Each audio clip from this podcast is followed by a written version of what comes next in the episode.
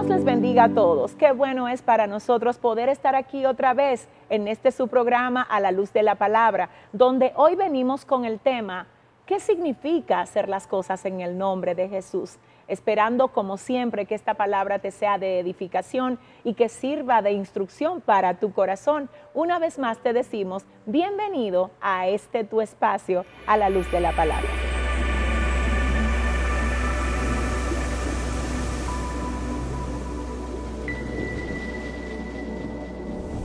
En el libro de Colosenses capítulo 3, verso 17, según la versión NBI, la Biblia dice lo siguiente, y todo lo que hagan de palabra o de obra, háganlo en el nombre de Jesús. Ahora bien, ¿qué significa para nosotros hacer las cosas en el nombre de Jesús? Es importante que sepamos que esta específicamente es una de las promesas más poderosas que el Señor ha dejado para cada uno de nosotros, ya que el mismo Jesús en más de una ocasión promete que todo lo que pidamos al Señor en su nombre, Él lo hará. Además dice que todo lo que hagamos en el nombre de Jesús contará con el respaldo de Dios para con cada uno de nosotros. Pero, ¿qué es hacer las cosas en el nombre de Jesús?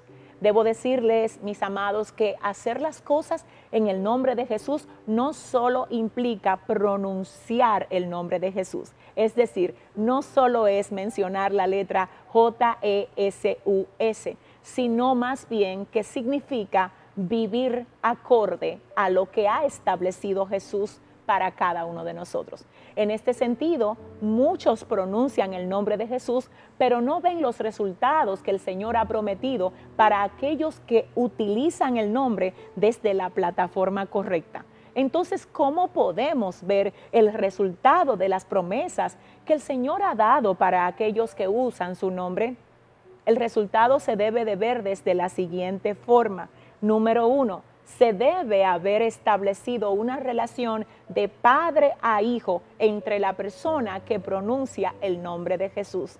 Amados, todos nosotros somos criaturas de Dios Definitivamente a todos nosotros el Señor quiso crearnos. De hecho, la Biblia dice en el libro de los Salmos, capítulo 100, verso 3, reconoced que Jehová es Dios. Él nos hizo y no nosotros a nosotros mismos. Pueblo suyo somos y ovejas de su prado. Además, el Salmo 139 dice que el salmista expresa lo siguiente, Señor, mi embrión vieron tus ojos y en tu libro estaban escritas todas aquellas cosas que fueron luego formadas sin faltar una de ellas. El salmista además añade lo siguiente, Señor, tú me hiciste, tú me formaste en el vientre de mi madre, tú me formaste, tú te encargaste de formar cada parte de mí. Ahora bien, amados, cierto es que todos somos criaturas de Dios pero también la Biblia dice en el libro de Juan, capítulo 1, verso 12, que a los suyos vino y los suyos no les recibieron, pero que a aquellos que sí les recibieron y a los que creen en su nombre, Él les ha dado potestad de ser hechos hijos de Dios. El modo como nosotros recibimos al Señor es abriéndole la puerta de nuestro corazón y es confesándolo, porque la Biblia dice que con el corazón se cree para justicia, pero que con la boca se confiesa para salvación. Entonces debe de haber una relación no solo de criatura y creador, sino de padre a hijo. Y esto te legaliza para entonces utilizar de modo correcto el nombre de Jesús. Ahora bien, el próximo punto en ese mismo orden es el siguiente muchos ya son cristianos y están pidiendo en el nombre de Jesús algo que no están viendo. Y es por la siguiente razón. No solo basta ser hijos de Dios para poder pedir en el nombre de Jesús y ver la promesa cumplida que el Señor ha dado a aquellos que utilizan su nombre sino que además de ser hijos, nosotros necesitamos asegurarnos de que cada vez que estamos pidiendo algo en el nombre de Jesús, lo estamos haciendo basado en lo que la palabra del Señor establece como lo que Dios ha aprobado. Porque no podemos pedir algo que esté en contra del carácter de Dios usando el nombre de Jesús o porque somos cristianos creyendo que se va a cumplir. Señores, no, porque Dios nunca va a hacer nada que esté en contra de lo que ya Él ha establecido en su santa palabra. Todo lo que el Señor hace debe de ser coherente con lo que ya Él ha dicho. Así es que para tú pedir algo y usar el nombre de Jesús y tener la esperanza de recibir la promesa que el Señor ha dado a aquellos que usan su nombre, tú debes asegurarte que lo que estás pidiendo está acorde con lo que Dios ha establecido en su santa palabra. Y si es así, puedes entonces pasar a lo tercero. Y lo tercero y final que quiero comunicarte en este sentido es esto. Hay cosas que Dios tiene para ti de manera específica, ya que en cuanto al propósito que el Señor tiene con cada uno de nosotros, hay dos y quiero comunicártelos. Hay un propósito que es general para todos nosotros y es este. Dios no quiere que nadie se pierda, sino que todos procedan al arrepentimiento. El deseo de Dios es que todo el mundo lo conozca y que todo el mundo tenga una relación con Él. Ahora, ese es el deseo general de Dios. Es un propósito general que abarca a todos. De algún modo persigue a toda la humanidad, porque por eso precisamente fue que Jesucristo vino.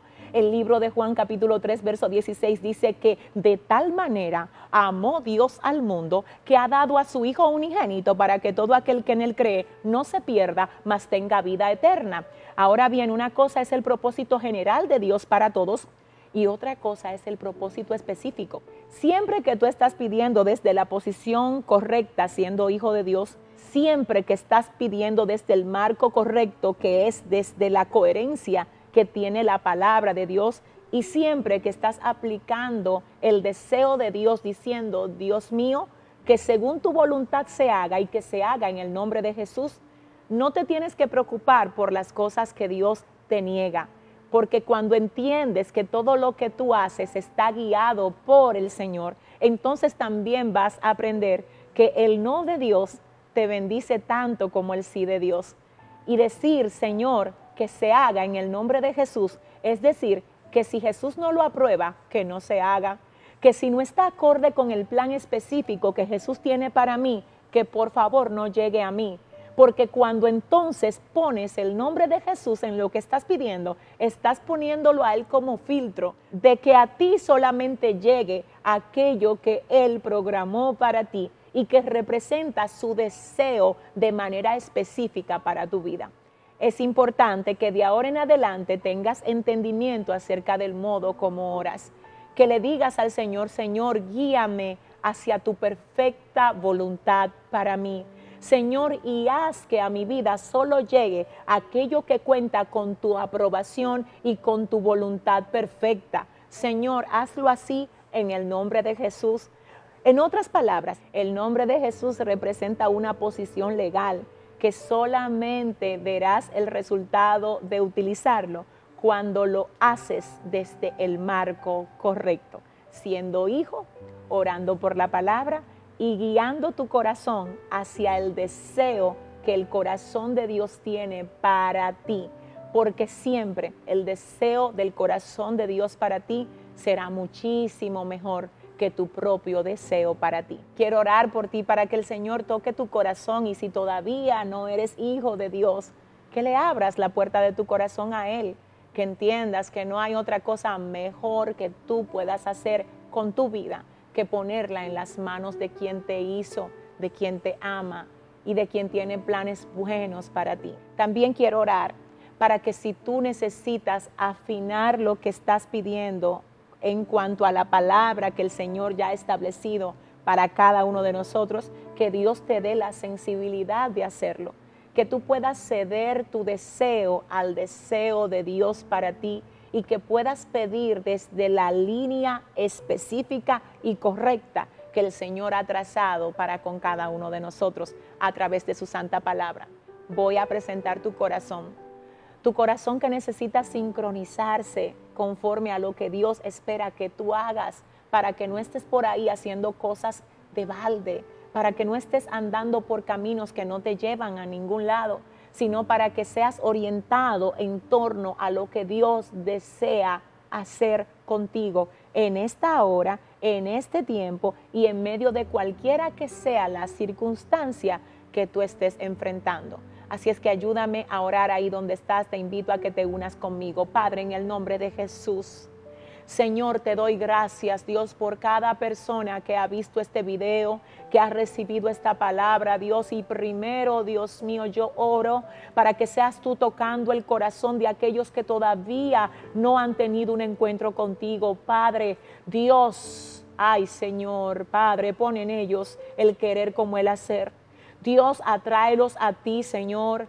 Quebranta las cadenas, Señor, sana las heridas, llena el vacío que pueda haber en el corazón de cada vida que recibe esta palabra, mi Dios. Y permite, Señor, que pasen de ser de criaturas a hijos tuyos en el nombre de Jesús. También oro, Dios mío, para que todos esos que están pidiéndote a ti por algo, Señor, lo hagan con el entendimiento debido que hay para cada uno de nosotros a través de tu palabra, Señor. Permite, Dios, que cada petición sea coherente con lo que ya tú has escrito, Señor, y que nos tiene que servir de guía, Dios, a la hora de nosotros buscar agradarte a ti, oh Dios. Y finalmente te pido, Señor, que seas tú trayendo luz y dirección, Dios mío, acerca del propósito específico que tú tienes para con cada vida que ha visto este video, Señor.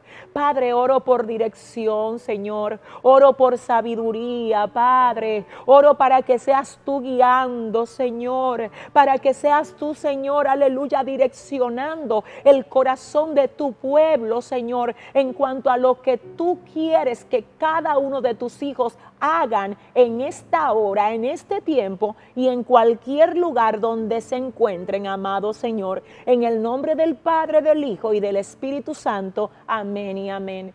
Un abrazo, señores. Les amo muchísimo. Nos vemos el próximo viernes en este su espacio a la luz de la palabra y mientras llega el viernes no olvide conectarse con nosotros en todo el contenido que el Señor nos permite producir para edificar sus corazones desde el Centro Cristiano Soplo de Vida en la República Dominicana. Será hasta la próxima. Bye bye.